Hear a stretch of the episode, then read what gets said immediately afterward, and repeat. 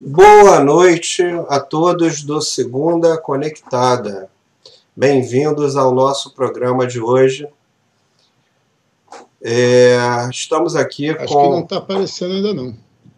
Cleice. Eu acho que vai. Ele tem um delayzinho. Ah, tá. Tá, porque eu tô, eu tô com outro computador ligado aqui. Boa noite, pessoal. É, estamos ao vivo, tivemos aí alguns probleminhas no início, mas esse é o Segunda Conectada. Aqui as coisas são feitas ao vivo, então estamos sujeitos a esses probleminhas técnicos. Bem-vindos a todos, boa noite. É, estamos aqui com a visita, recebendo o nosso amigo Rodrigo Pinto. Rodrigo, ele é engenheiro, economista, pós-graduação em marketing, Fala um pouquinho para mim, Rodrigo, como é que é a sua carreira? Como é que você se programou para chegar aí na sua carreira? É, Cleice, tudo bom? É, boa noite, pessoal. Boa noite para quem está junto com a gente aí nesse papo do Segunda Conectada. É, planejar é um negócio engraçado, né, Cleice? A gente fala que vai planejar, mas planeja um monte de coisa na vida e às vezes as coisas que acontecem são bem diferentes daquilo que a gente planejou. E diferente não quer dizer necessariamente pior ou melhor, apenas diferente, né? No meu caso pessoal, aconteceu muito mais coisas boas né, do que eu imaginaria quando eu comecei a planejar minha vida, planejar a carreira, mas... Então, deixar para lá. Bom, hoje, hoje o que a gente está fazendo, né? É, hoje eu sou diretor global de negócios da Albemarle para uma divisão chamada PCS. E aí eu acho que vale a pena primeiro explicar né, o que, que é Albemarle antes de explicar o que, que é PCS. Né? É, eu acho que é então, bom Albemarle... dar, essa noção para a gente do que, que, é, do que, que vem a ser a Albemarle, é, quais os segmentos que ela está atuando, né? Isso. e especificamente a tua divisão, o que, que ela comporta. Tá ok. Bom, a Albemarle é uma, uma indústria química de, de especialidades químicas, né, que aqui americana, e ela tem basicamente três grandes divisões. Ela tem uma divisão de catalisadores, uma divisão de bromo e derivados e uma divisão de lítio e derivados, tá? Então ela é a maior produtora de bromo e derivados do mundo, também é a maior produtora de lítio e derivados do mundo. E lítio, como a gente sabe, é o grande lance das baterias aí de automóvel, elétrico, essas coisas que é onde eu, é o grande, digamos assim, o negócio principal da Albemarle hoje. A parte de bromo também tem muita coisa de tratamento de água, retardantes de chama, produtos que são usados em várias linhas de, de, de do consumidor em geral. E o que acontece que está mais perto, perto de mim e, de, de, e você também conhece bem, que é a parte de catalisadores. Então, a divisão de catalisadores da Albemarle tem basicamente três subdivisões. Certo. Uma de catalisador de FCC, que é processo de refino de petróleo, uma de catalisador de hidroprocessamentos, também ligado a refino de petróleo, e uma de catalisadores de é, é, petroquímica e, e, outras poliolefinas, né, que é essa subdivisão que eu estou comandando hoje na Albemarle. Então, Albemarle, como você sabe, né, é, digamos, tem uma presença no Brasil, porque ela é sócia da Petrobras na, na FCCSA, na Fábrica Carioca de Catalisadores, e, mas essa na parte ligada à FCC. E na parte ligada à petroquímica e, e poliolefinas e outros negócios desse gênero, é o PCS, que é o negócio que eu estou controlando hoje para a Albemarle. Perfeito. E o PCS que você está controlando, você está controlando. Hoje você está sediado em Houston, né? A gente está tá fazendo Isso. essa live aqui, tem um fuso horário aqui para a galera, né? Na verdade, nós aqui que estamos no Brasil estamos às 21 horas, em Houston está por volta de. Sete, aqui é duas horas mais cedo. Beleza. E você hoje, a PCS, como você é um diretor é, global, Rodrigo, você está atuando e coordenando uma equipe que está sediada em alguns lugares no mundo. Isso, Dá um isso. overview para gente de, de, que lugares é são esses.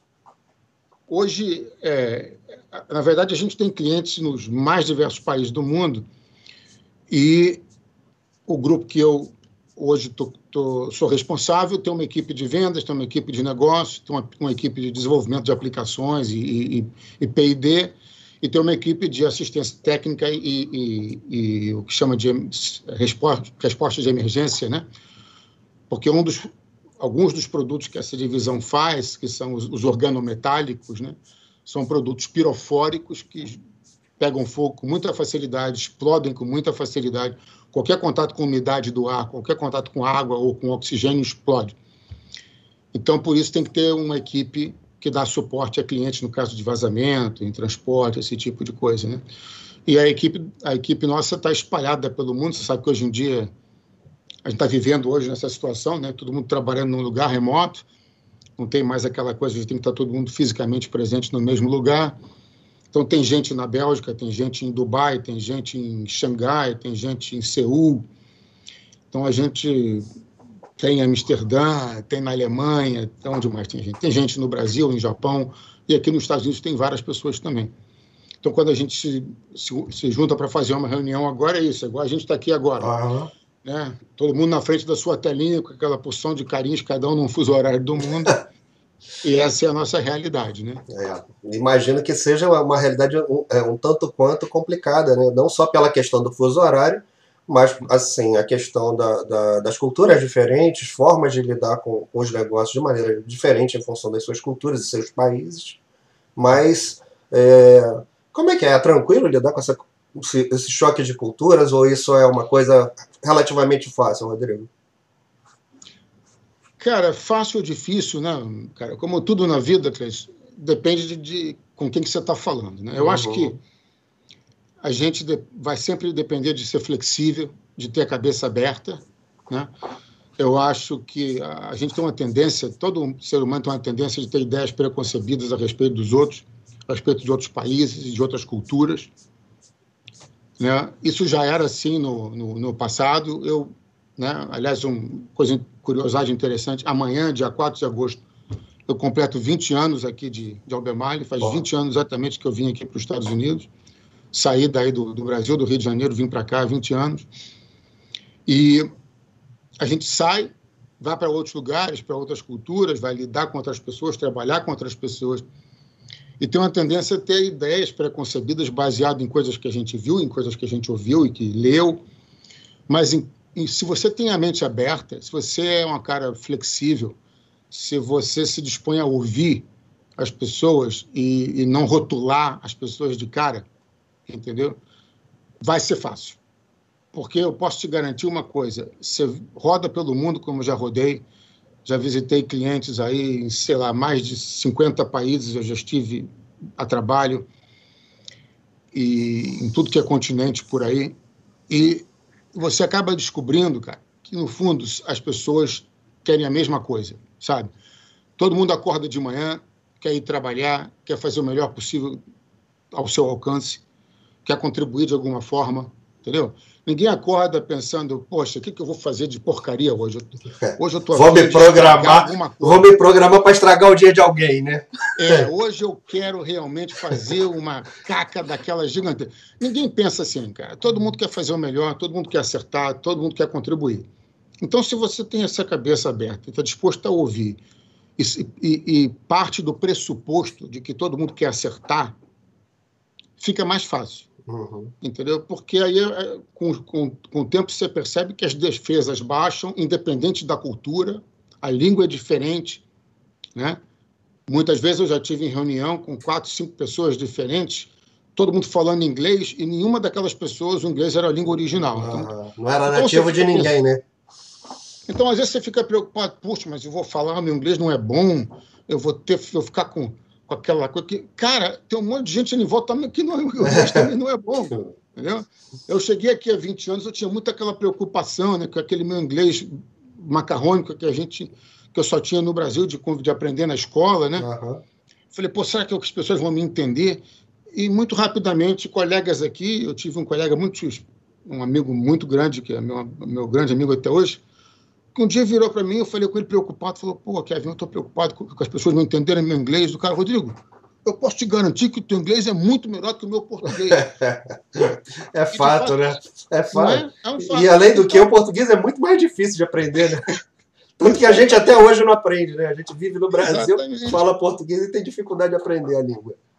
Então, lidar com, com culturas diferentes, ou línguas diferentes, ou países diferentes, ou pessoas diferentes no teu mesmo ambiente de trabalho aí no Brasil, onde, onde todo mundo é brasileiro, mas são pessoas diferentes, que têm histórias de vida diferentes, que chegaram ao seu local de trabalho, onde vocês compartilham uns com os outros, de formas diferentes.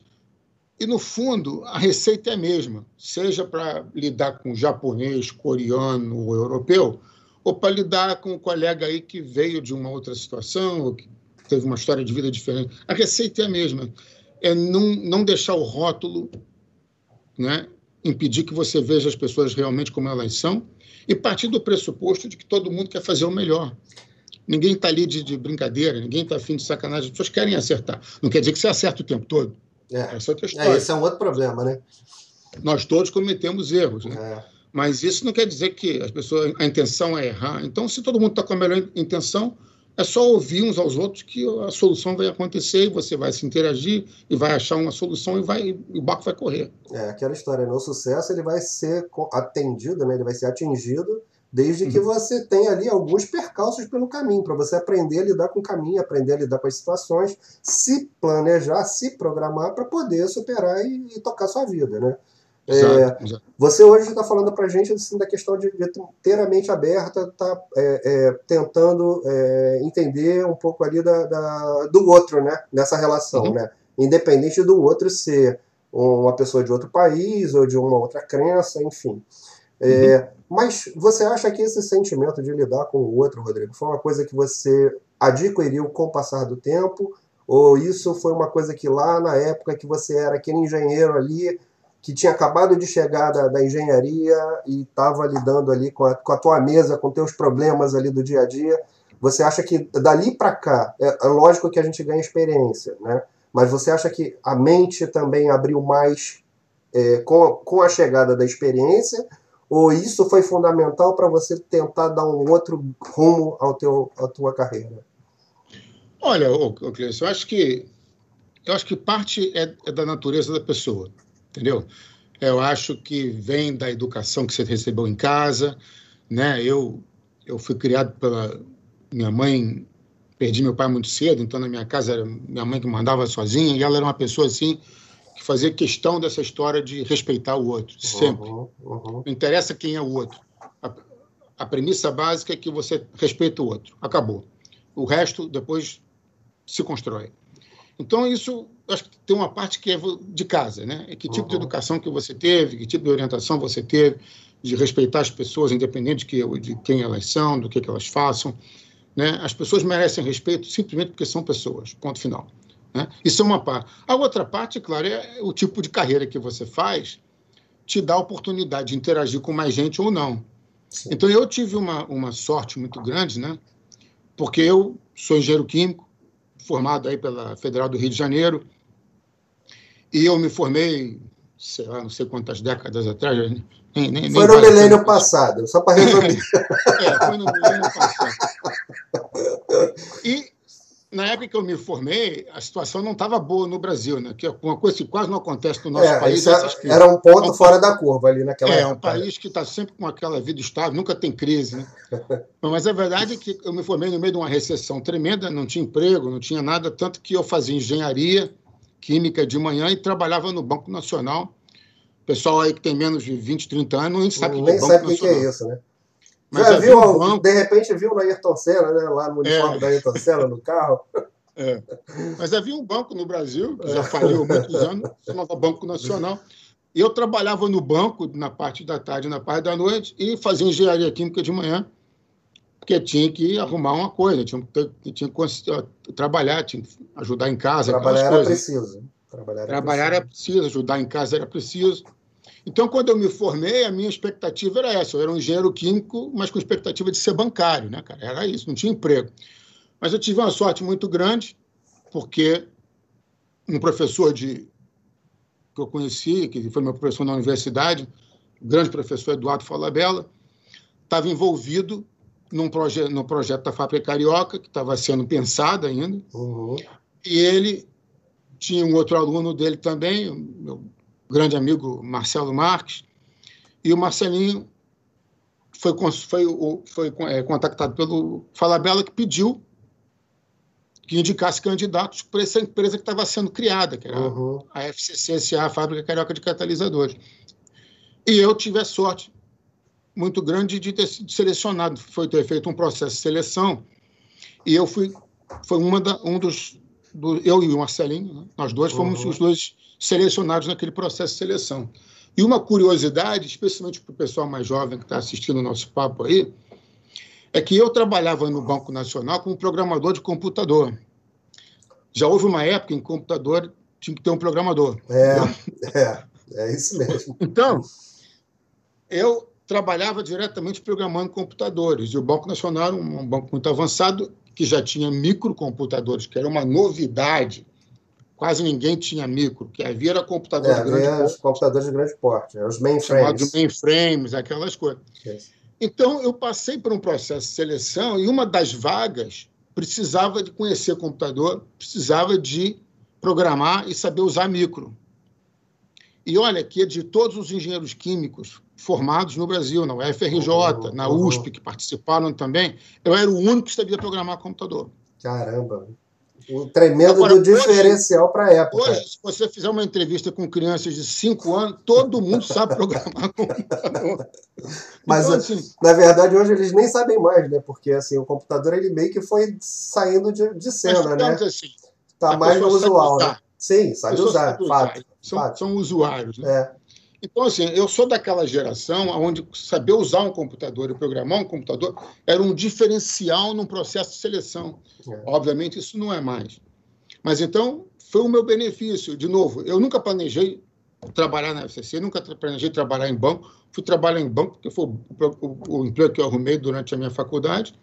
Mas aquele trabalho me ensinou a ser programador e a conhecer o computador, e que foi diferencial para acabar entrando na FCC. E essa vaga especificamente, que permitia, que exigia conhecimento uhum. de computador, era justamente a vaga em que eu ia ser é, ia dar suporte técnico, eu ia dar assistência técnica aos futuros clientes dos catalisadores que a FCCSA viria a fazer. Uhum, né? Então, então, eu comecei lá, trabalhando com, nessa área, e para responder a tua última pergunta, foi isso uma coisa que me deu essa oportunidade de abertura, porque como eu era, dava assistência técnica, uhum. eu tinha que visitar todas as refinarias da América, primeiro do Brasil e depois de toda a América do Sul, e para onde a FCCCA vendia vendia catalisadores. Uhum. Então eu comecei atendendo só as refinarias da Petrobras, né? porque no Brasil as refinarias é, são todas da Petrobras. É, é, o único cliente que a gente tinha no Brasil era a Petrobras, eu ia lá em todas as refinarias da Petrobras. Mas isso já é uma lição de aprender a entender pessoas diferentes. Eu ia na Bahia, eu ia no Rio Grande do Sul, eu ia em São Paulo. Cada lugar desse é uma cultura, é um ambiente de trabalho diferente, pessoas diferentes, e você tem que se ajustar, aprender a ouvir, como eu falei, aprender a passar o teu recado, e aquilo já vai te ajudando, né? Depois, no início dos anos 90, a gente partiu para o mercado internacional. Sim. Né? Então, a primeira venda de catalisador da FCCSA para fora do Brasil foi para uma refinaria da Argentina, se não me engano, em 1993. E foi meu primeiro cliente internacional também. Eu, eu ia lá em Mendoza, na Argentina, dar assistência técnica para aquele pessoal. E aí tive que aprender a falar espanhol para poder tratar com os argentinos e aprender a entender argentino e conversar com eles. E aí, daí para frente, né, cara, vem, vem o aprendizado. Então, você tem a, a, a soma das duas coisas. A sua formação pessoal com a tua experiência profissional, ensinando você e te dando, a, te dando a maturidade e a experiência de conviver com os outros e de aprender a tratar com, com todo tipo de gente. Deixa eu te perguntar uma coisa, Rodrigo. Nessa linha aí de, de raciocínio, é, eu volta e meia eu faço essa pergunta para o convidado. Você acha que a, a preparação para a carreira ela é uma responsabilidade do profissional ou ela é uma responsabilidade da empresa ou ela é uma responsabilidade compartilhada? Como é que você vê isso e como é que você acha que isso influenciou a sua carreira? Tá. Olha, eu acho que acima de tudo, né, a carreira, como você diz, a carreira é sua, né? Correto. A carreira não é, não é de ninguém mais, a não ser de você. É sua carreira, como você mesmo disse. Então, a primeira responsabilidade é nossa mesmo. Então, você tem que tratar de se desenvolver, de aprender, de tentar evoluir.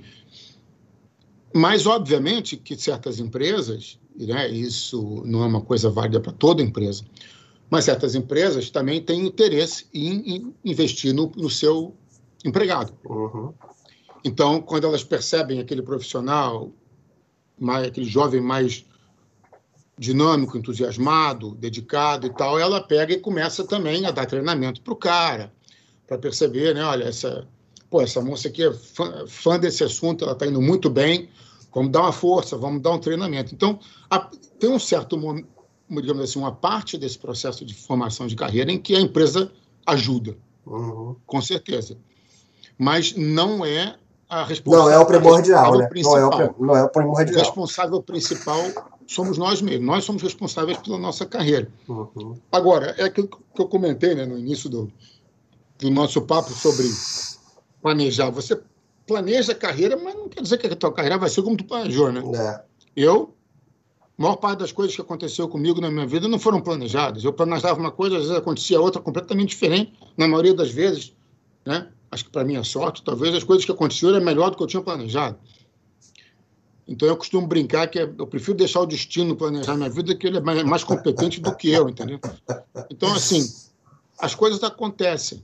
Né? Às vezes a pessoa fala, ah, Rodrigo, mas, pô, cara, como é que você, como é que você é, explica o seu sucesso de carreira, de profissional, você, bicho, às vezes é, é oportunidade, cara.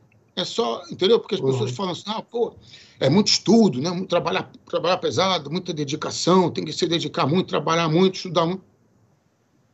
Sim, mas isso aí às vezes não, não é o suficiente. Uhum. Né? Eu, eu tenho experiência suficiente como gestor de pessoas, né? A primeira vez que eu virei gerente de pessoas foi em 93, mais, mais ou menos essa época, 92, 93. Uhum. Então, cara, eu posso te, te garantir, né, que eu, assim, fui supervisor, fui chefe de muita gente melhor do que eu. O que é bom, né? Muita, o que é bom, né? Muita gente. Sim. Assim, eu, eu fui chefe de engenheiro que era muito melhor engenheiro do que eu. Eu fui chefe de vendedores que eram muito melhor vendedores do que eu. Então, assim, você ser o, o, o melhor, o mais competente, o mais digamos assim, conhecedor, né, o, do, o detentor de mais conhecimento no assunto, não significa necessariamente que você vai ter oportunidade de, de subir na sua carreira e virar chefe e tal.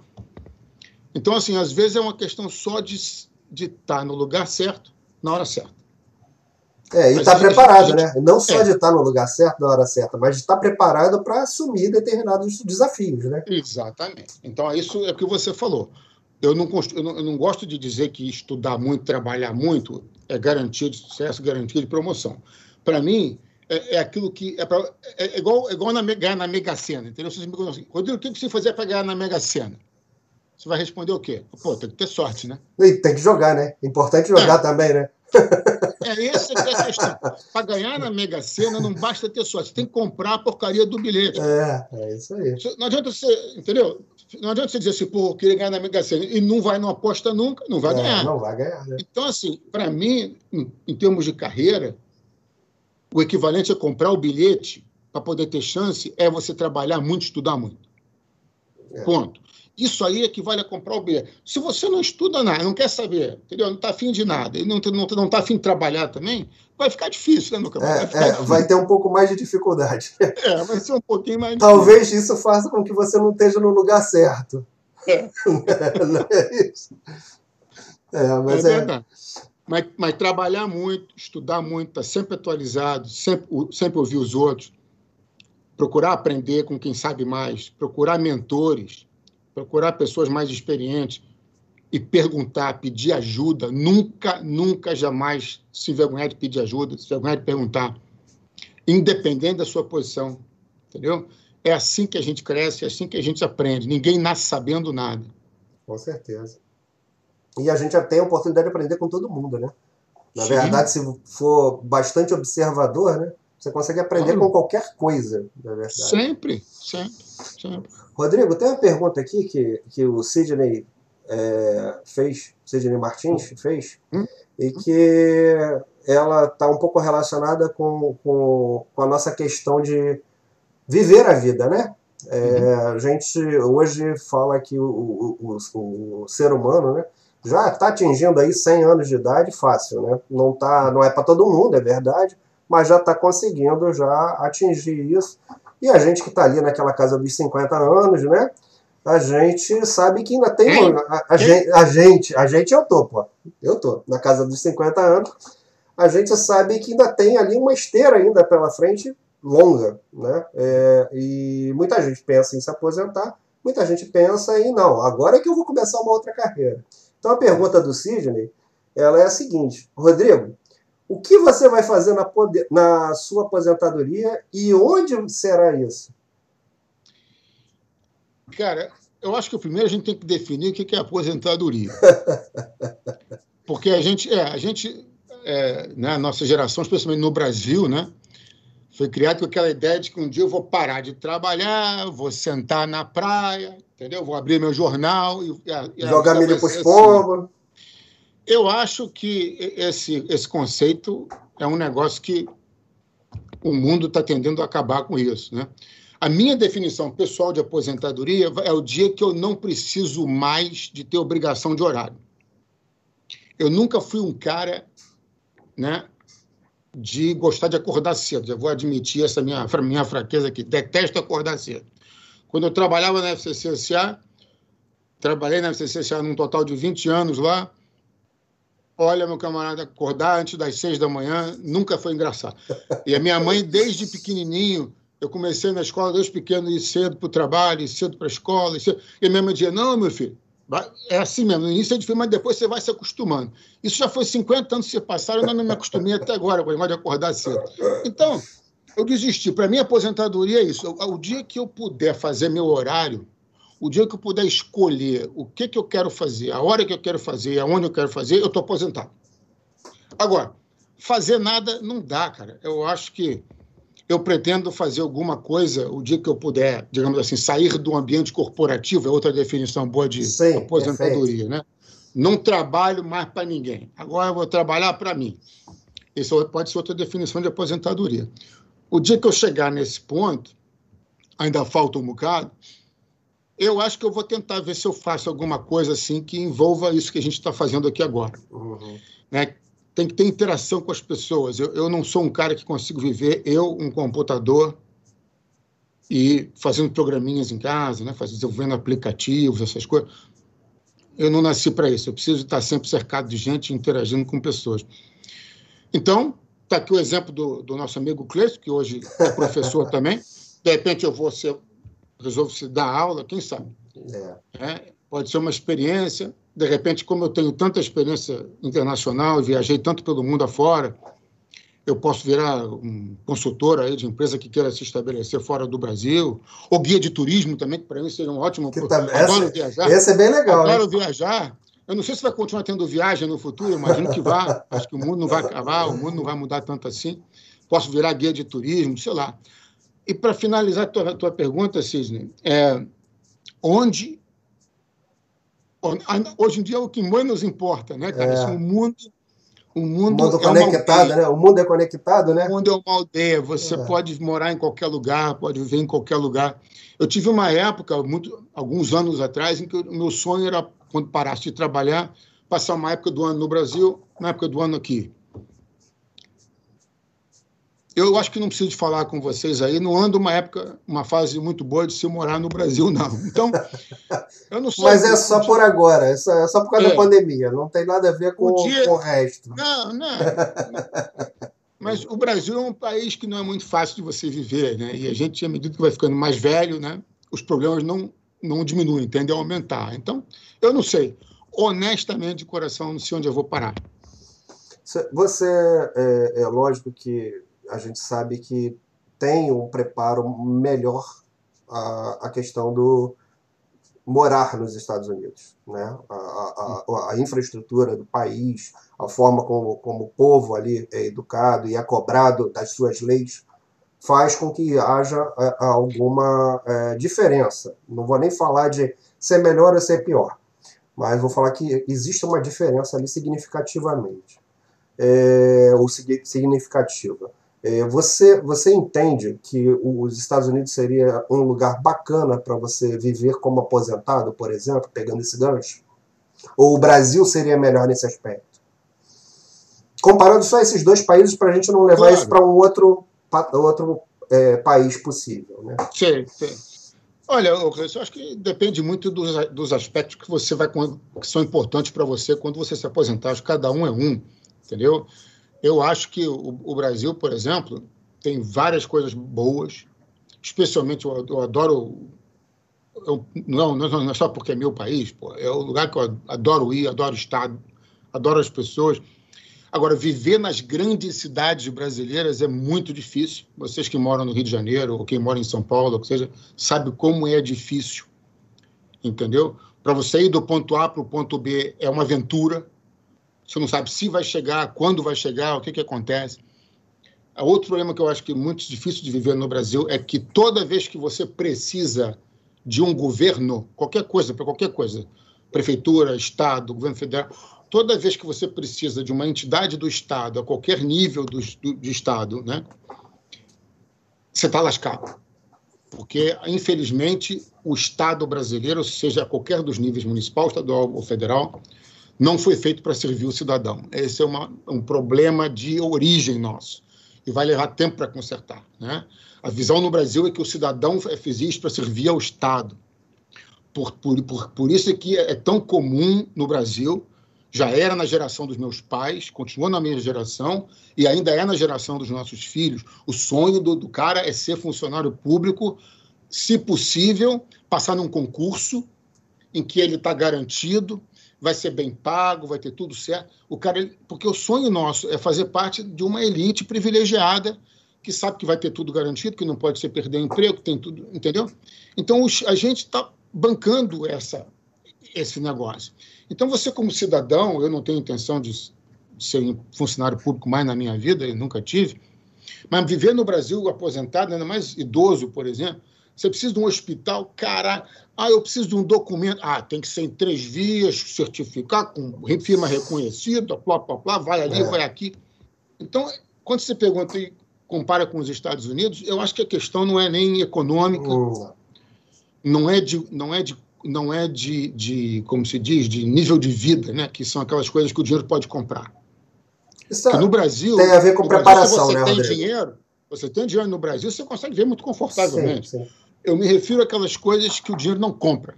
Ou seja, qualidade de vida. Qualidade de vida. Na verdade, a preparação, a preparação é, bem melhor, né? A preparação é, termos, é, é muito melhor. Né? Então aqui você, você vive num. Né? Eu estou aqui na minha casa, saio de casa, vou no escritório, a porta está aberta, a garagem nunca fecha aquela porta da garagem. Eu não tenho que preocupar com isso, entendeu? Você esquece um negócio, um, um, um pacote na rua, alguém vem, ninguém vai pegar, vai roubar, vai sair correndo, entendeu? Você, meia-noite, o sinal fecha, você para. Não tem ninguém, uhum. ninguém, nem, nem, do seu lado, nem cruzando. Você é a única pessoa naquele cruzamento. O sinal fecha, você para. Por que isso? Entendeu? Então, assim, essas coisas que o dinheiro não compra fazem diferença. Não é, os Estados Unidos não é o único país do mundo que é assim. Não, tá? Vamos, não, tem, tem vários, tem vários outros. outros assim. Sim. Agora, o Brasil também tem lugar assim, que você consegue ter boa qualidade de vida, fora, especialmente fora das grandes cidades. Sim. O problema é que, aquilo que eu te falei, você, mesmo que você vá morar numa praiazinha lá em Itacaré, no litoral da Bahia, aquele uhum. lugar paradisíaco, né? Uma hora você vai Você precisar... vai precisar de, de, alguma coisa que é. depende do, do, do, da relação brasileira, né? É. Uma hora você vai precisar de um serviço, vai precisar de chamar alguém, vai precisar de consertar um negócio. Ih, doutor, aí o negócio é complicado, rapaz, para resolver esse treco. Ih, não sei não, acho que só vai ter que dar uma força aí por fora para ver se o negócio anda. Então, essa, essa coisa da nossa cultura vai levar ainda muito tempo para resolver. Eu acho que, mesmo aposentado, eu não vou ainda ter tempo de ver, não. Rodrigo, pegando um pouquinho desse gancho aí que você falou, dessa cultura brasileira, é, como é que foi, como é que foi ou como é que é, como é que você acha que o povo de outro país é, recebe aí um brasileiro na posição que você tem. Você acha que existe alguma desconfiança quando fala assim, não, pô, é um brasileiro que está assumindo essa posição? Você acha que existe alguma, alguma coisa ainda que possa é, é, ter de, de relação de preconceito ou coisa do tipo? Não. Não, assim, profissionalmente não. Né? É, a gente, a brasileiro, a imagem da gente como povo fora do Brasil uhum. Anda meio anda meio queimada ultimamente, mas de novo, isso é uma coisa temporária. Não acho que seja uma coisa que vem para ficar. Não vai não vai mudar a nossa história. Uhum. E, e, a gente é visto como sempre um pessoal amigável e, e que gosta de interagir uns com os outros. A imagem da gente, em geral, eu acho que ainda é positiva. Ainda, ainda é positiva, né? Agora, profissionalmente, menos ainda, entendeu? Quando você chega trabalhando aqui fora, numa posição de gestão como eu tenho, ninguém questiona. A visão do, do cara é o seguinte: se o cara está lá, algum mérito tem que ter. Ponto. Então ninguém quer saber de onde é, Ele está lá para dar resultado, né? Ele está dando resultado, é. acabou. E o cara sabe, porque eu, poxa, eu vim para cá, né, adulto, casado com filho na época Obviamente que o meu inglês é muito diferente das minhas filhas que cresceram aqui, que fazem uhum. piada com o meu inglês até hoje. Eu tenho aquele sotaque de brasileiro. Falando, Tudo bem, ninguém está preocupado com isso, as pessoas entendem e a gente vai, entendeu? Vai avançando e vai, se, vai dando resultado. O importante é como é que você se comporta individualmente. Né? Eu nunca senti, honestamente, nunca senti preconceito contra mim aqui. Ah, nunca. Legal. Nem aqui, nem em nenhum país que eu trabalhei e que eu visitei a trabalho. Uhum nunca me senti assim, nenhuma resistência, nada. Pelo contrário. É, da oportunidade que eu tive de visitar a planta, né, a planta americana, e assim, tratamento dos profissionais com a gente, né, que era, era um grupo ali de, de, de brasileiros, né, cara, também foi é, muito tranquila, muito transparente, muito respeitosa, por sinal, né, uma relação muito respeitosa eu também senti, tive a oportunidade de sentir isso, né? Mas assim, como bom brasileiro, eu precisava perguntar para entender também como é que funciona na tua cabeça essa relação, né? Sim. É... O pessoal está falando aqui algumas coisas de, de Houston, então vou falar primeiro, eu vou pegar um gancho aqui no que o, o José Maurício Machado, Machado, que você conhece, ele diz o seguinte: há um ditado que diz: na crise não perca uma oportunidade. Na sua opinião, qual seria a oportunidade a ser aproveitada neste momento? Eita, rapaz, depende.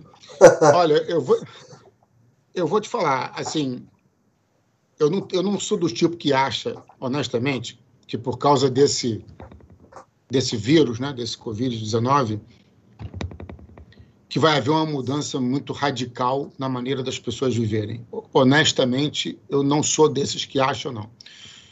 O que talvez me colocaria como pessimista, porque tem gente que acha que depois que isso que o mundo vai ser outro, que as pessoas vão ser mais solidárias, que vai ser uma coisa.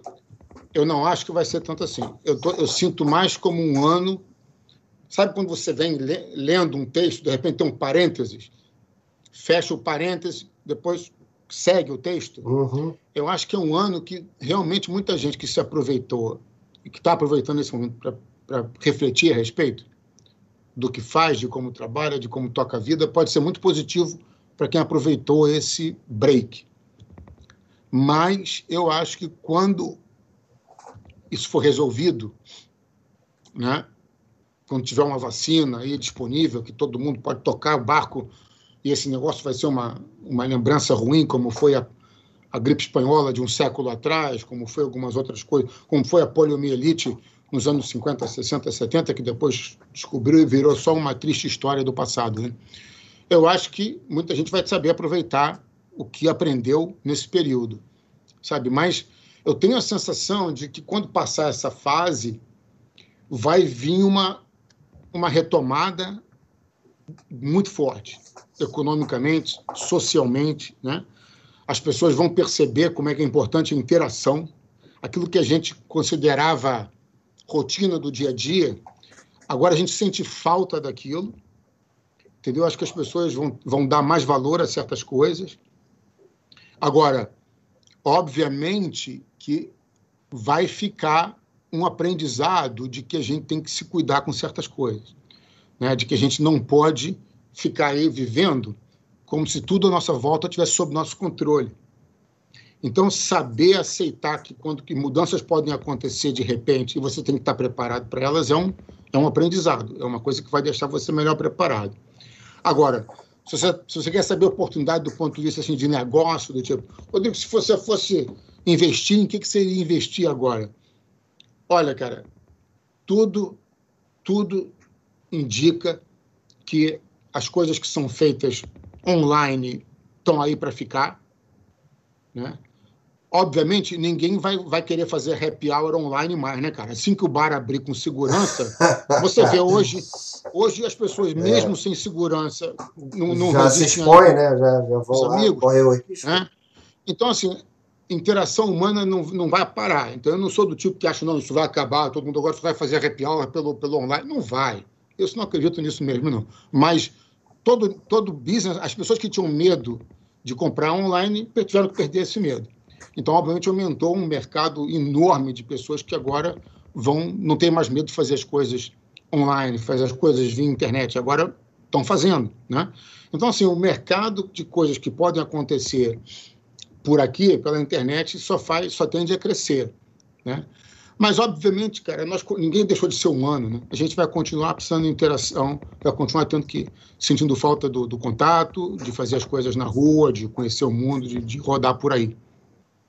Você acha que é, esse, esse período de reflexão, dentro da, disso que você estava falando, né, que a gente foi obrigado a também fazer uma reflexão, embora tenha que se adaptar a uma, uma nova realidade, né, mas você acha que esse período, ele, ele além de despertar o interesse de comércios é, virtuais, ele vai despertar de, de alguma forma a necessidade de atender a essa relação social de uma maneira um pouco mais saudável do que ela vinha sendo feita? Porque antes, assim, a gente fazia ali aqueles encontros de muvuca, né? Pegava ali a galera, enfia todo mundo num bar, ou enfia todo mundo num, numa pista de dança, ou, ou no, numa, numa boate, enfim. E era aquela, aquela quantidade absurda de gente ali reunida. E assim, hoje a gente está meio tentando ali redescobrir qual é o método que a gente vai usar para lidar com esse tipo de relação social. Né? É, você acha que, que a gente vai conseguir trilhar um novo caminho ou esse caminho ele vai voltar a existir da maneira como ele era? O que, que você acha, Rodrigo? Olha, o, Cleiton, eu, eu não acho que vai ser que quando isso, esse assunto for resolvido dessa pandemia, que tudo vai ser igual como era antes, como se nada tivesse acontecido. Não acho que vai ser tudo igual. Mas também, como eu já disse, eu não acredito nessa visão de que o mundo vai ter uma nova era de aquário, de que uhum. todo mundo vai voltar como melhor pessoa. Você já te falei, quantos anos a gente vem tentando melhorar o Brasil como sociedade, é. melhorar, melhorar a nossa relação social e não consegue. Você acha que um, alguns meses, um ano que seja, de pandemia vai mudar a gente, vai, vai fazer o povo mudar? É, não, não, não vai, vai, Não vai. Não vai. Eu acho que é, a gente, além de tudo, esquece agora só o Brasil, olha o mundo em geral. O, o ser humano é, é, isso, nós somos um animal social, a gente precisa de interação. Ninguém, não dá para pensar que vai todo mundo virar, como se diz, um casulo, né? Vai todo mundo passar a viver em, em bolhas. em bolhas dentro do seu casulo é. individual. Eu não acredito nessa história. Eu acho que assim que for possível, todo mundo vai querer voltar a viajar, voltar a sair, voltar a, a a ir para o bar, voltar a encontrar os amigos, voltar a se reunir com a família. Isso é da natureza humana, isso não, não, não vai ser uma, uma, uma, pandemia que vai mudar. Né? Agora, espero sim, e agora, agora é esperar, né? não aposto que vai acontecer, uhum. mas espero sim que governos, empresas, as, as grandes instituições humanas aprendam a se organizar e a se preparar melhor para eventuais repetições disso. Tá? Então, assim, achar que essa vai ser a última. É, não vai, né? Pode não ser tão grave, é. pode ser mais localizada, mais regional, né? Mas, assim, é, vai acontecer. O mundo é muito. É, muito é, é, é uma aldeia global, todo mundo interage muito, todo mundo. Tudo se, muito rápido, né? Mexe, todo mundo se As pessoas se, se mexem, uma pode ficar doente aqui, leva a doença para lá. Então a gente tem que estar mais bem, bem preparado do que estivemos nessa, nesse momento. Ô, Rodrigo, o, o Sidney estava tava relatando aqui um assunto que ele e o Chamusca entraram aqui numa, numa conversa sobre assalto em Houston. Em Houston. e assim, uh, na verdade, o Sidney ele teve uma fatalidade que ele foi furtado né, em, em, em Houston. E uhum. aí, uh, assim, você considera que realmente teve um, um episódio pontual ou, ou, existe, existe esse movimento é, é, é, ainda de, vamos dizer assim, existe um certo risco em você, assim como tem no Brasil, de você deixar coisas dentro do carro? Sim. Normal, né? Cara, depende é um... muito. E esse, inclusive, é, é uma das. É um ponto fora da. Uma das, das coisas que acontece aqui, especialmente quando você está lá mais perto do centro, onde tem mais é, é, sem teto, né? pessoas morador de rua, que tem também, tem em qualquer lugar. Os Estados Unidos tem, tem bastante disso nas grandes cidades. Ah, vai acontecer que eh, essas coisas de vandalismo tem bastante. Né? Quebra o carro, entendeu? E tenta pegar uma coisa lá dentro vai, vai, vai tentar vender. Se você esquecer um, um, um laptop no banco do teu carro, o cara vai quebrar o vidro, vai levar o laptop, tentar trocar por, por droga, né? Eu, sabe, todo mundo sabe que os Estados Unidos tem um problema muito grave com metanfetamina, Sim. com opioides, essas coisas. Então, isso tem, cara. Isso tem em todo, qualquer cidade do mundo. Qualquer tem. grande cidade tem seus qualquer problemas. Qualquer grande cidade você vai ter seus problemas. Isso aí é inevitável. Inevitável. Agora, a escala é que é outra, né? A escala é outra. Aqui, aqui, aqui nos Estados Unidos, por exemplo, você teve, nos Estados Unidos, em Houston especificamente, que é uma cidade que eu moro e que eu conheço bem, uhum. né? no ano passado inteiro teve 12 mortes de, violentas associadas a, a, a, a crime, né? Uhum. Você vai ver no Rio de Janeiro, 12 mortes deve ser um fim de semana. Então, assim, então... É, onde eu sou capaz de apostar que é menos que um final de semana. Deve ser algumas horas. Então, eu não sei. É tudo uma questão de escala. Uhum. Mas claro que tem problema. Né? Acho que eu até me lembro dessa história que aconteceu com o Sidney, de, entendeu? Relaxou demais, deixou o carro no estacionamento com o computador à vista, entendeu? Aí também já é, já é pedir para ser roubado qualquer mundo. Aí, meu camarada, acho que até no Vaticano, se você parar o carro com um laptop em cima, da, em cima da, do banco de trás, assim, o cara vai passar e vai levar. Então, vai, vai chamar atenção. Não tem, né? é, não, tem, não tem lugar seguro em lugar nenhum do mundo. Tem, tem que se cuidar em qualquer lugar. Uhum. Mas deixa eu te perguntar uma coisa, Rodrigo. É, hum. Se você pudesse dar uma dica em relação uhum. à uhum. preparação profissional para uhum. entender um pouco mais desse lado de gestão, né? Falar assim, poxa, uhum. olha, é, o Cleison pretende futuramente assumir uma posição de gestão. Que tipo de conselhos você daria para esse cara? Não para o Cleison especificamente, mas para qualquer pessoa. É, que coisas que esse, esse tipo de profissional que vislumbra a possibilidade de, uma, de, uma, de um cargo de gestão, é, em que tipo de coisas ele tem que estar ligado? É. Bom, eu acho o, o seguinte: eu, eu, é muito normal que a primeira função de chefia que a pessoa tem na vida, né, que o primeiro nível de chefia, você vai, obviamente, ser chefe de pessoas faz, que fazem aquilo que você fazia, ou que está que tá acostumado a fazer e sabe fazer bem. Então, assim, a primeira coisa, né, se você quer ser chefe de algum grupo, é que você tem que ser bom naquilo. Você tem que estar num, num nível de gestão muito alto, muitas escalas para cima, para não, não precisar de ser bom em nada. Tá? Então, vamos, vamos começar por aí. Mas ninguém começa sendo presidente da empresa. Né? Você começa primeiro nível, ser um chefe de setor, um coordenador diário, um supervisor. Aí você tem que saber do que, que você está falando, do que, que você está sendo é, chefe. Então, é bom, primeiro, estudar muito, aprender muito, se dedicar para ser bom naquilo. Isso é, uhum. de novo, função básica. Mas a outra coisa é saber interagir com as pessoas. Tá? Famoso network. Entendeu? Se você é aquele cara que vive sozinho, só trabalha para você, não ajuda ninguém, não pede ajuda a ninguém. Interação, então, interação tem que ser isso. fundamental. Então né? as pessoas não, não, não percebem. Né? Não percebem como que você realmente tem algo a contribuir. Você pode ser um puta profissional, Mas se você não está ali interagindo com as pessoas, com, convivendo com os outros, né? Uhum. Não, não adianta. A outra coisa é o seguinte, né? É o chamado manage up. Você também tem que saber se relacionar bem para cima. Uhum.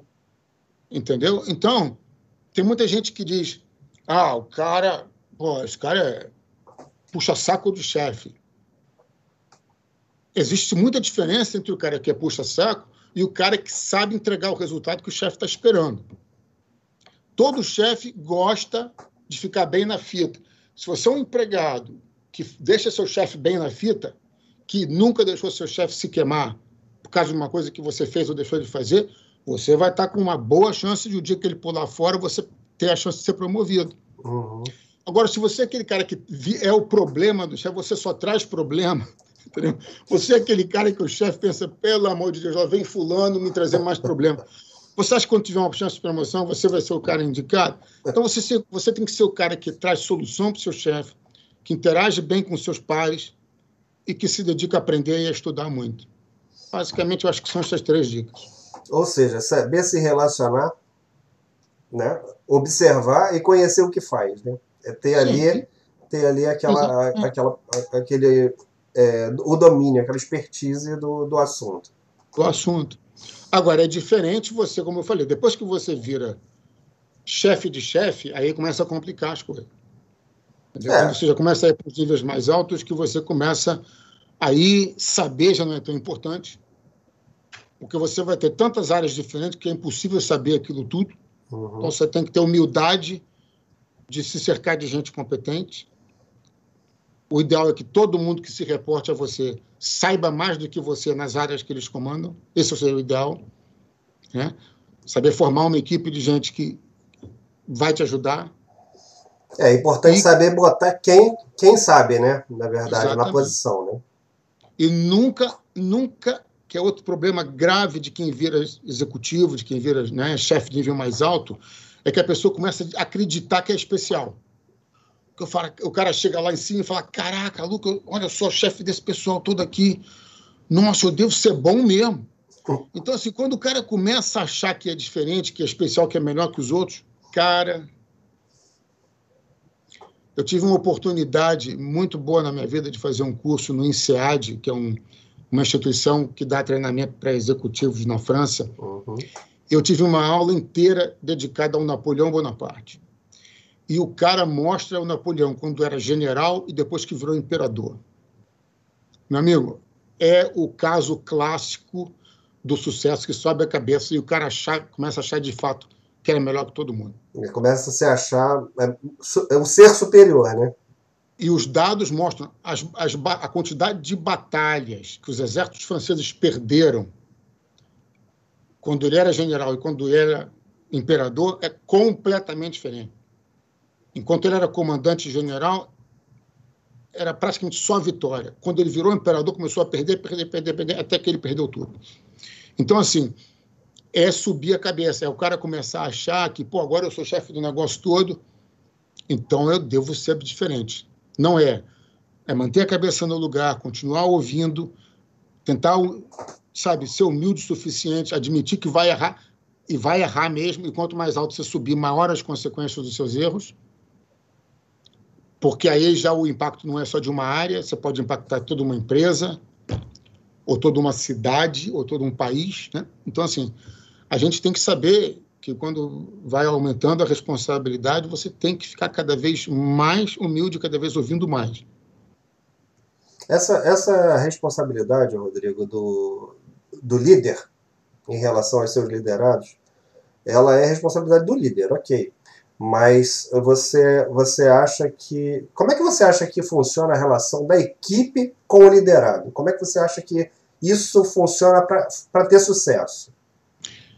Olha, eu, a minha visão de, de como gestor de equipe, o, Cleiton, eu acho o seguinte: a primeira coisa que você tem que ter é confiança na equipe. Aí o cara fala assim, mas confiança é uma coisa que leva um tempo para você construir e tal. Eu já tenho dúvidas a esse respeito. Eu sou um cara que sempre tive questionamento sobre o de confiança demora. O que demora é confiança com 100% de certeza, confiança de, com zero de risco. Agora, se você aceita que as pessoas vão errar, mas vão ser erros bem intencionados, vai errar querendo acertar. Se você parte daquela premissa que eu falei no início, que uhum. todo mundo acorda querendo acertar, você pode ter confiança no primeiro dia que você vira chefe de equipe, você já tem confiança total em todo mundo.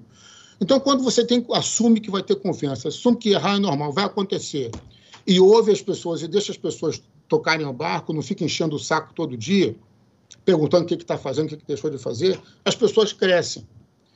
Então, assim, você tem que saber a diferença entre delegar autoridade, delegar poder e responsabilidade. Responsabilidade não se delega. O chefe é sempre o responsável. Ponto. Aconteça o que acontecer. Não, quer, não, não interessa. Entendeu? Então, aqui eu tive uma fase que eu era vice-presidente da Eurecat uhum. e as operações da Eurecat, uma empresa que, ligada à catastologia do hidroprocesso, eram todas a minha responsabilidade, as plantas e tal. Um dia o camarada foi lá, fez uma bobagem, se envolveu num vazamento de H2S, quase morreu. Eu estava em casa, o cara faltou pouco para o cara morrer. Foi a experiência mais perto da minha vida de ter uma pessoa sob minha responsabilidade de chegar perto de uma fatalidade assim. E que eu não vou esquecer. É minha responsabilidade. Quando aconteceu, eu estava em casa dormindo. É minha culpa? Não, não é culpa. Entendeu? Uhum. O cara fez uma coisa que não devia ter feito e quase se matou. Mas é minha responsabilidade vai sempre ser. Você delega a autoridade, delega a capacidade de fazer, mas a responsabilidade é sua como gestor. Mas você não pode ficar paralisado por causa disso. Você acredita que as pessoas vêm trabalhar, como eu te falei, querendo acertar. Portanto, para que você vai preocupar? Vai ficar no pescoço? Já fez aquilo, já fez aquilo. Cadê? Está pronto? Não está pronto? chefe que fica no, no cangote das pessoas, cara, baixa produtividade não resolve nada. Eu tenho um verdadeiro pavor de, de, de como é que chama isso? De micromanager, né? É, micromanager. De, de, cara que fica, de gestor que fica em cima. Deixa as pessoas fazerem. Ah, você se cerca de gente competente na sua equipe que você não tem que se preocupar. Claro que você vai errar, às vezes você vai escolher errado. Também é normal. Quando, se você perceber, e errei, escolhi o cara errado, tá bom. A pessoa vai para outro lugar, vai fazer outra coisa na vida, você tenta com outra. Mas assim você avança. É, na verdade, assim, o, o, o, erro você tem o risco, não tem jeito. O erro é o risco assumido. Você pode acertar, claro, pode errar. Né? Pode, também ainda, ainda, ainda, tem, ainda tem aquela história, né? Você pode não errar totalmente. Né? O cara errou ali, de repente, ah, sei lá, 80% das vezes ele acertou, mas pô, calhou dele errar no momento que ele não podia errar, né? E, aí, e às vezes o erro, o que parece um erro na, naquele momento, nem é. Nem é. Não, tem, tem a famosa história do post-it, que foi um, foi um, produto, foi um produto falhado, né? Era um, é. foi, um, foi, um, erro de projeto que virou um dos produtos mais bem-sucedidos do mundo. É. O cara queria fazer uma cola e acabou era uma cola que não colava. Não colava. Mas alguém depois descobriu que a cola que não colava tinha uma aplicação. É. Então, assim, existem erros mas às vezes o, que o cara erra agora, amanhã vira um acerto. Então, de novo, deixa a equipe trabalhar, né? ouve, procura ajudar, cria condição para que a equipe trabalhe bem. Isso também é outra coisa importante, é dar os recursos, dar o treinamento adequado, ter certeza que o pessoal está trabalhando com, né, do jeito que precisa e com as condições que, necessárias para trabalhar. E, cara, tenta fazer seu melhor. Não tem chefe perfeito em nenhum lugar do mundo, não tem empresa perfeita em nenhum lugar do mundo. A gente faz o nosso dia a dia, entendeu? É você ir trabalhar, é procurar fazer em volta de você, em volta do seu ambiente, o melhor, o melhor ambiente possível. Isso, na verdade, Rodrigo, que você está falando, combina um pouco com o que eu costumo a falar em relação à, empresa. Né? Não existe empresa ruim, não existe empresa boa. Existem gestores que cuidam das empresas e que, de repente, eles não são tão bons assim e que ali você gera uma empresa ruim. Então fala assim, ah, determinada empresa tem um clima super hostil de trabalho, que o cara tem que ficar ali 20 horas dentro da empresa produzindo, com o chefe no, no pescoço dele? E muitas das vezes isso não é a determinação da empresa, não é a determinação do resultado. Isso é a determinação do, do gestor que está ali cuidando do, da, da, da, da, vendinha, né, como você fala. o cara não, que tá e aí é importante as pessoas têm que ter noção também é o seguinte, né? empresas diferentes têm culturas diferentes. Uhum. Né? É, é, normal, a cultura organizacional não é, um, não é um papo furado. Cultura organizacional é uma coisa que existe, em, em empresas diferentes você trabalha, você conhece, você visita, você sente, às vezes, no ar. Tá? Você não precisa nem de trabalhar lá, você chega no lugar, você vai lá visitar como fornecedor, né? uhum. né? como eu já fiz muitas vezes, e você sente no ar o ambiente, quando o ambiente é leve ou quando o ambiente é pesado, quando as pessoas trabalham sob pressão ou não trabalham sob pressão. Né? Porque quando o chefe, esse tirânico, é único, ele é uma exceção, ele vai durar pouco na empresa, ele não faz parte daquela, daquela cultura. Aos poucos, a empresa espelha o chefe, ou esse cara pede para ir embora porque não quer mais. Entendeu? Agora, quando o chefe tirânico é a norma, aí você vê que tem alguma coisa mais complicado. Entendeu? Que existe uma cultura nessa empresa de que né, tem que tratar o empregado sob, sob pressão, ou o que seja. Mas Obviamente que não é aí que você vai obter resultado, mas, de novo, isso é outra história uhum. muito mais longa para se discutir. Sim, mas com certeza. É por aí que vai. É, Rodrigo, deixa eu te perguntar uma coisa. A gente está ah. chegando a uma hora e cinco de live. Uma hora, né? Uma hora, uma hora. A gente começou cinco minutos atrás, uma hora. É. Uhum. É, então, é, eu queria saber o seguinte: é, que recado você tem para dar para gente e é aquela frase ou aquele livro que te ajuda, aquela, aquela, vamos dizer assim, aquela inspiração que você busca. Nem que seja assim, o lugar que te inspira, mas, mas é, na, na, no seu modo de ver a vida, assim, que coisas que você acha que são inspiradoras e que valem a pena a gente seguir. Cara, Cleison, essa é uma pergunta filosófica. Essa é aquela para você responder numa mesa de bar com opção de chope já tomado. Porque isso aí realmente não é uma coisa simples, não. Mas. Vamos assim, lá, as coisas eu... legais que você gosta de fazer. Pronto, para ficar não, mais assim, leve. Eu, eu, acho que, eu acho que assim. É, é, eu, uma, obviamente, eu, eu gosto muito de ficar ao ar livre, eu gosto muito de atividades ao ar livre e gosto de estar em contato com a natureza, essas coisas sempre me fez muito bem. Mas eu acho assim uma, uma coisa que nos últimos tempos tem me deixado muito, muito assim, não vou dizer preocupado, mas certamente é um dos assuntos, um dos, uma das coisas que mais é, eu acho tem mais importante atualmente que acho que a gente não conversa tanto sobre o que isso, sabe? É sobre a polarização e, e, as bolhas que a sociedade estão criando no mundo, sabe? Isso é uma coisa que está me preocupando demais. Eu acho, não é só no Brasil, nos Estados Unidos, eu, eu viajo muito, eu tenho visto isso muito para todo lado. A gente tem se isolado muito e se cercado apenas de pessoas que pensam como a gente, só está lendo, não tem mais jornal, como antigamente, que você pegava um jornal, tinha de tudo que é opinião ali. Uhum. Não, a gente agora só lê o blog do cara que eu sei que vai dizer o que eu quero ler e que eu quero ouvir. Vai falar o que eu quero ouvir, né? Eu só ouço notícias de quem eu quero, de quem já concorda comigo. Eu só estou em grupo de WhatsApp, de sei lá o que, das quantas, com as pessoas que têm a mesma opinião que eu. Eu acho que isso é uma perda enorme de oportunidade de crescimento e evolução pessoal. Isso está distanciando demais as pessoas seja em política, seja em esporte, seja no que for, cara. Tá todo mundo muito radical. A gente não quer ouvir mais nada e não quer mais saber de nada que a gente já não concorde de antemão. E a gente parar no meio, sabe? Eu fui um cara que a vida inteira me preocupar, me preocupei em saber diferentes opiniões sobre o mesmo assunto antes de formar a minha entendeu? Uhum. E você chega à conclusão que tem pessoas de um, que pensam de um jeito que tem, fazem coisas certas, pessoas que pensam do jeito oposto, mas também fazem coisas certas. Não tem ninguém que é 100% errado, não tem ninguém que é 100% certo. Eu acho que a sociedade, as sociedades em geral hoje estão vendo uma fase, cara, em que outro dia eu participando de um debate entre, entre amigos, eu fui xingado de isentão. Eu aprendi essa palavra que eu não conhecia até pouco tempo atrás. E o cara me xingou de isentão porque eu não tomava uma posição 100% contra ou 100% a favor.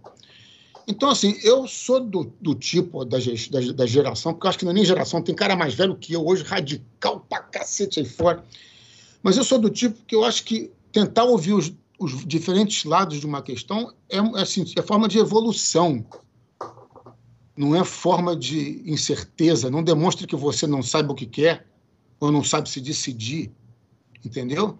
Hoje, o que eu vejo para todo lado, em todos os assuntos, são pessoas que ou adoram alguém ou um assunto ou um motivo ou, ou odeiam assim peraí só tem isso hoje em dia eu acho que eu gostaria sinceramente se um dia eu pudesse deixar uma mensagem para alguém é saia da sua bolha cara pelo amor de Deus procure ouvir pessoas diferentes ah mas eu falei com fulano e ele foi muito grosso mas espera aí, não é a questão do assunto. Você falou que o imbecil vai ter de todo lado. Então, entenda o seguinte: aqui, não existe Flamengo e Vasco, direita e esquerda, branco e preto. Existem pessoas decentes e existem mau caráter. Você vai ter mau caráter de direita e de esquerda, Flamengo e Vascaíno, mau caráter branco, mau caráter preto. Se você vai estar lidando com mau caráter, sai de perto. Não interessa é, se, se aquilo não serve para você, né? Por que, que você vai consumir aquilo ali, né? Não interessa. Não interessa a cor da pessoa, não interessa a formação, não interessa o nível social, não interessa nada. Mau caráter vai existir e tem que ficar longe. E, para sorte do mundo, não é a maioria das pessoas. É.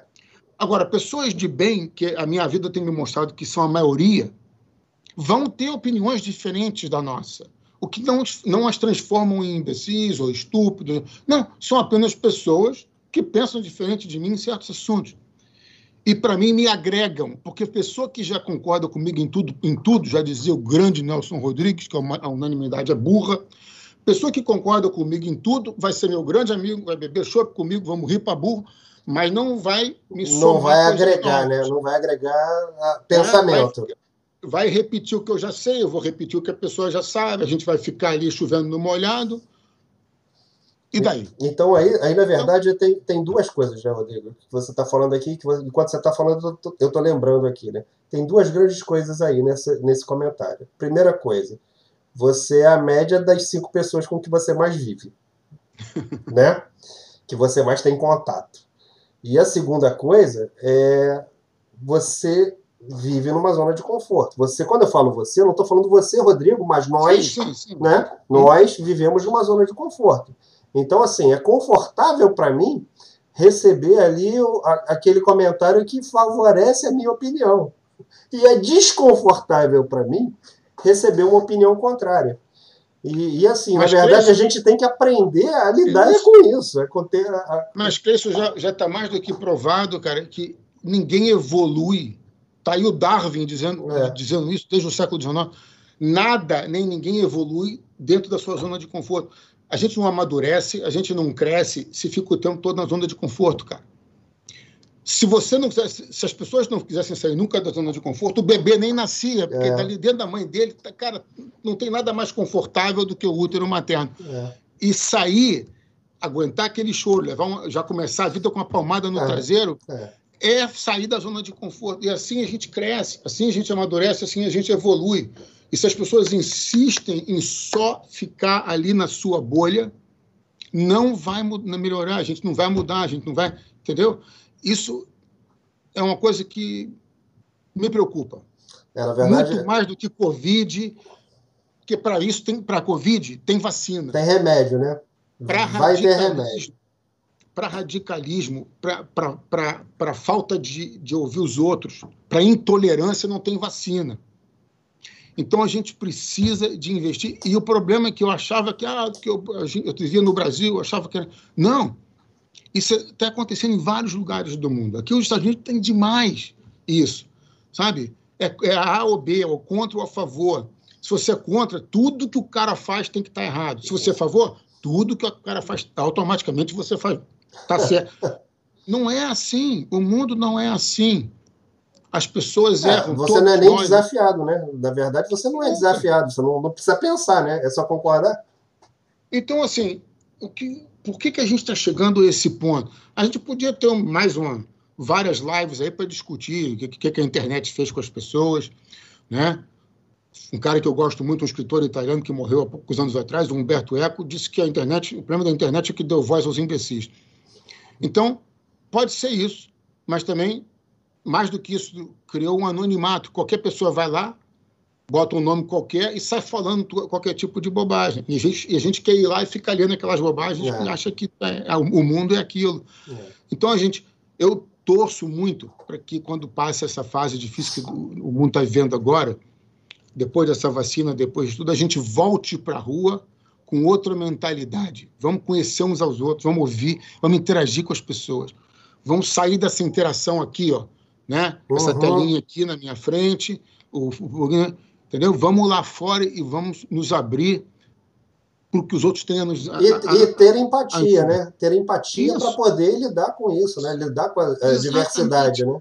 Lidar com a é. dualidade, é. lidar com, a, com, a, com o antagonismo, lidar com isso de maneira saudável. Porque não, não posso criticar alguém porque não, não foi com a minha opinião, não foi paciência, ué. não é obrigado aí. Gente, mas, mas, de novo, e mais do que isso, você pode ser um cara da minha equipe, eu posso ser seu chefe, é. eu não concordo com quase nada com você, mas eu confio em você porque você é um cara que faz seu trabalho bem feito. É. É e você é um cara que adiciona valor à equipe, que produz resultado. Então vai ter que ser, pensar igual a mim?